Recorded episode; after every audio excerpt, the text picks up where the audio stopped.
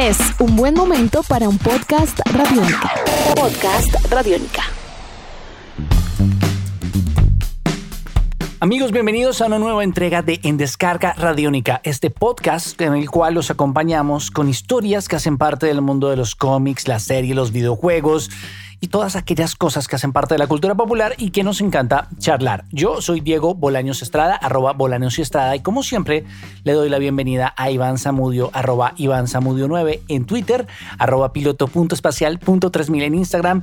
Iván, ¿cómo vamos? ¿Bien, bien? Grandiosísimo e inigualable Diego Bolaños, arroba Bolaños Estrada, muy pero muy bien, muy contento de estar con usted acá en un nuevo capítulo, en una nueva entrega de este podcast conocido como en Descarga Radiónica, donde han habido ocasiones donde hacemos análisis con respecto a datos históricos en la historia de los videojuegos, efemérides y mucho más, pero hoy nos vamos a poner al día con una noticia yo creo que muy importante para la industria del cine y para la historia del cine y propiamente para la historia del cine australiano, con lo que yo creo viene siendo la cereza del pastel en cuanto a ciencia ficción desde Australia tiene que ver con Mad Max, una creación del señor George Miller que para los que no lo sepan, pues él dirigió películas, después de Mad Max hizo Happy Feet y también hizo Babe el puerquito valiente.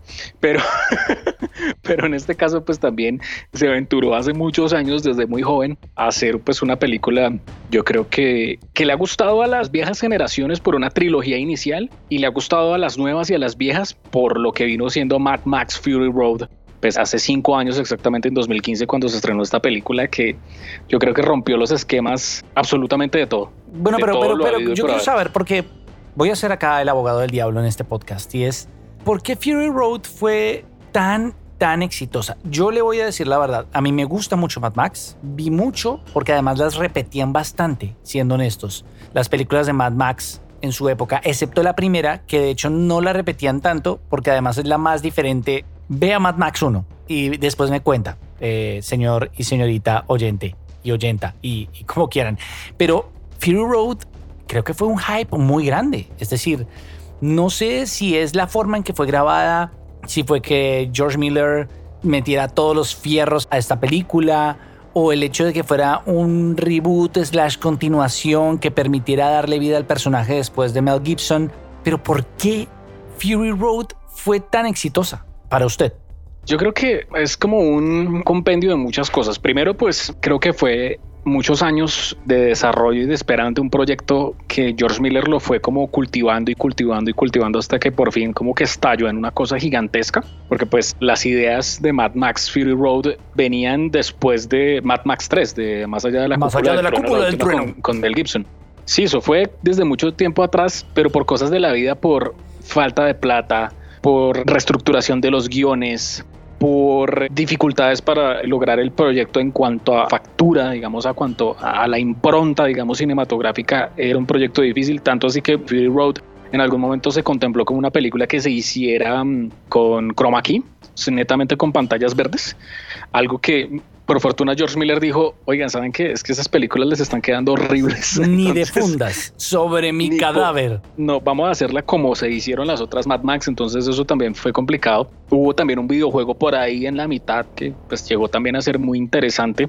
Pero yo siento que Mad Max es como el acumulado millonario de George Miller que él quería como ya estallarla toda y lo logró con una película que pues en cuanto a presupuesto de despliegue visual, pues fue una cosa impresionante y fue una historia que, a pesar de que, como usted lo decía, viene siendo una nueva entrega de Mad Max, pero a la vez rebotea lo que fueron las tres películas. Más allá, yo tengo una opinión acerca de eso, pero siento que fue una suerte de reparto y de que George Miller dijo, ahora sí voy a hacer Mad Max y lo voy a hacer como tiene que ser.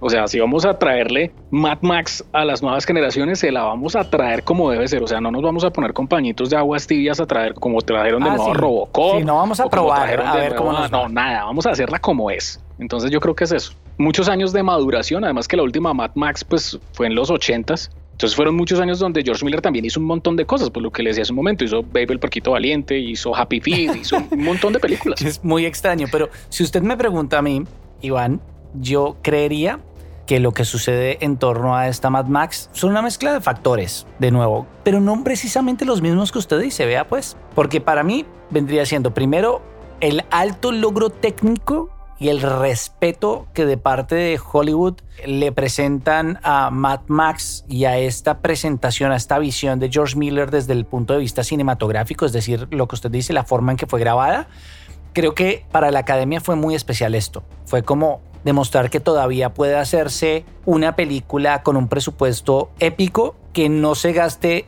solo en programadores y en efectos visuales, que no se gaste solo en postproducción, sino que haga una referencia a los oficios más nobles, por así decirlo, de la cinematografía, y creo que eso se le agradeció la academia. Dos, yo no sé usted, pero creería que recientemente en los últimos 20 o 30 años, creo que este cine post-apocalíptico no ha estado muy presente en la oferta de Hollywood. No sé si usted tiene presente alguna película como este corte Terminator Judgment Day, de el mundo se acabó y nos fuimos a la porra. No tengo presente otra película reciente que tuviera mediano éxito y tal vez para nuevas generaciones, pues fue una nueva historia. Pero si lo analizamos, y creo que es la razón de la noticia por la cual estamos hoy acá, creo que el acierto más grande de Fury Road no es Mad Max, fue la introducción de Furiosa. Y es este papel de Charlize Theron que en un momento actual del cine en donde buscamos, recibimos y esperamos papeles femeninos fuertes, independientes, que nos presenten historias que la verdad nos debe Hollywood hace mucho tiempo, creo que fue el gran acierto de esta película.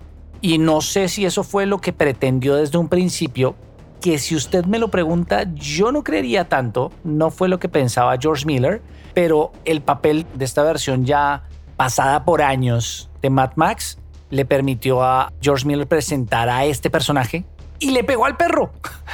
Creo que Furiosa fue un exitazazazazazo y es lo que la tiene pensando en esta nueva entrega.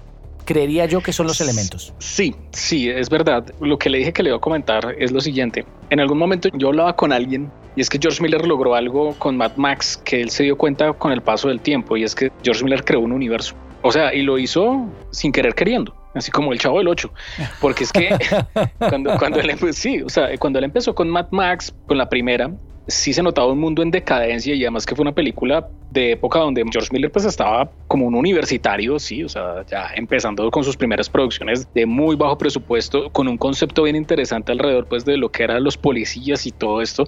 Ya después cuando arranca Mad Max 2 es que se empieza a consolidar esa idea, Mad Max 3 ya la termina obviamente la vuelve mucho más Hollywood y le quita como esa potencia que pronto tuvo la 2 y se queda ahí el proyecto y él empieza a ver también que empiezan a surgir como otras ideas alrededor de, venga, se pueden contar en ese mundo postapocalíptico que usted menciona, donde hay un desierto y hay un sinnúmero de personas que están tratando de sobrevivir, se pueden contar miles y miles de historias.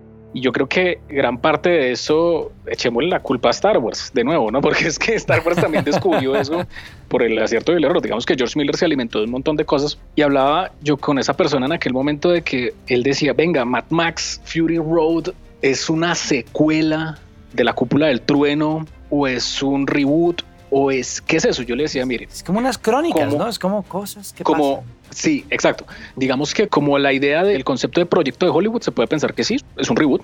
No está volviendo a contar la historia de Mad Max desde la primera parte, desde, los orígenes de Max Rokatansky cuando era policía y le pasa lo de las y todo esto. Que era un Power Ranger, perdón, que era con su interceptor B8. Pero entonces él me decía, pero es que entonces hubo dos interceptores B8, entonces destruyeron el interceptor en la 2 y entonces ¿por qué este señor vuelve y aparece con el interceptor en Fury Road si ese carro lo habían destruido? Entonces no entiendo. Entonces yo le decía, mire, lo que pasa es que George Miller hizo una jugada muy inteligente y es que él se cansó de las líneas de tiempo con esta película. Él dijo, yo voy a matar lo que por defecto pueda ser la relación que tenga, sea el mismo personaje, pero de Mel Gibson a, Tom Hardy. A mí eso no me importa. No, no me importa nada la continuidad nada, no me importa. O sea, eso ya no tiene sentido para mí. Entonces, en una entrevista que le hacían a Miller, él explicaba que cuando la gente se reúne alrededor del fuego a contar historias, piense en escenarios como el de los westerns, de los vaqueros, porque si usted lo mira, Mad Max es un western post-apocalíptico. Es lo mismo que se sientan alrededor de una hoguera a un grupo de samuráis o de japoneses en la edad feudal hablar acerca de aquel samurái mítico Musashi Miyamoto que va ayudando a la gente. Lo mismo son las personas que se sientan alrededor del fuego y hablan acerca del rubio de Clint Eastwood.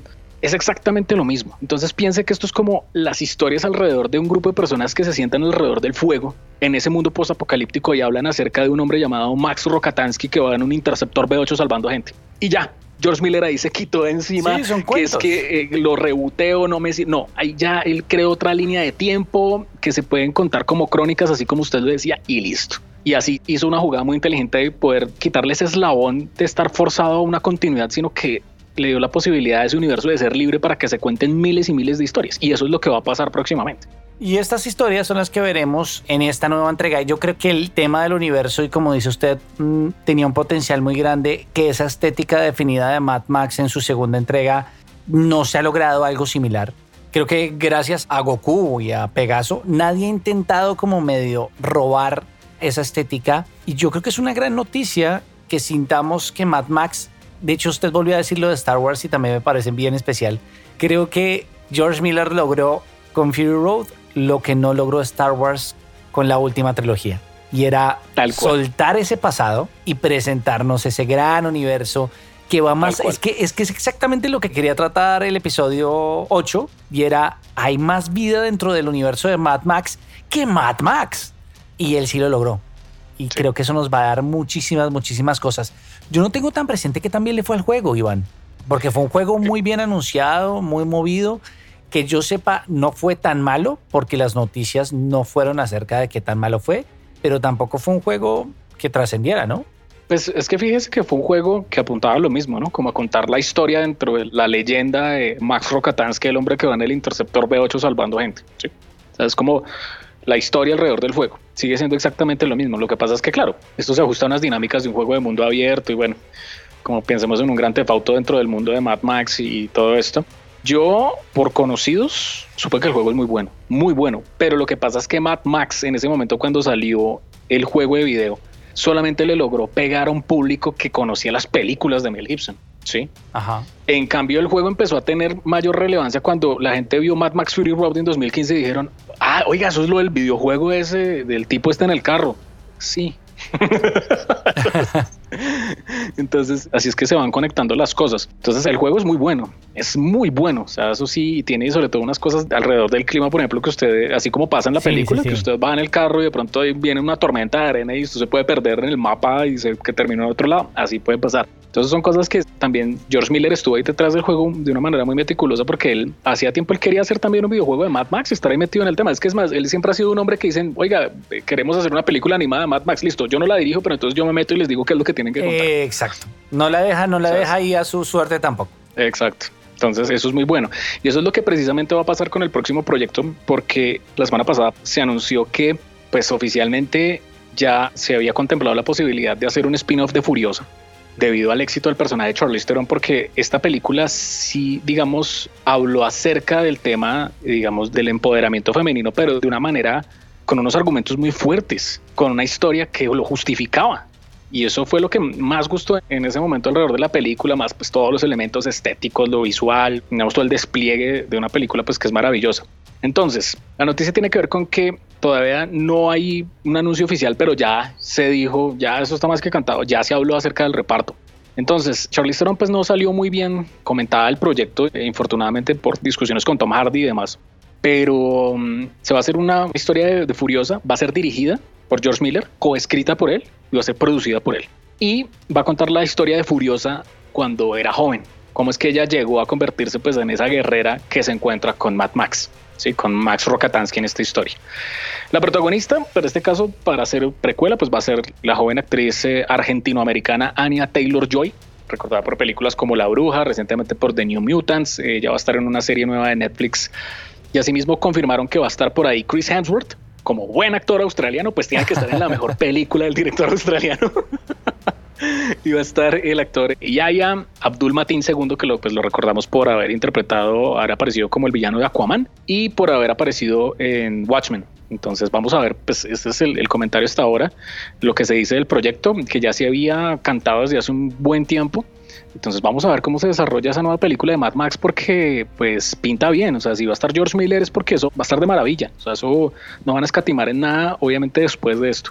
Vamos a ver cómo resulta esto. Ustedes, primero, si ven Mad Max 1, cuéntenos qué opinan. Me encantaría saber sus opiniones. Cuéntenos a través de arroba Radionica en Twitter, también a través de nuestras redes sociales y estaremos muy pendientes de volver a encontrarnos en otra entrega de podcast de En Descarga Radiónica. También recuerden que también nos podemos ver las caras y escucharnos también a través del live que tenemos los fines de semana y pueden encontrar toda la información en www.radionica.rocks, así como una gran oferta de podcast que incluye, Iván.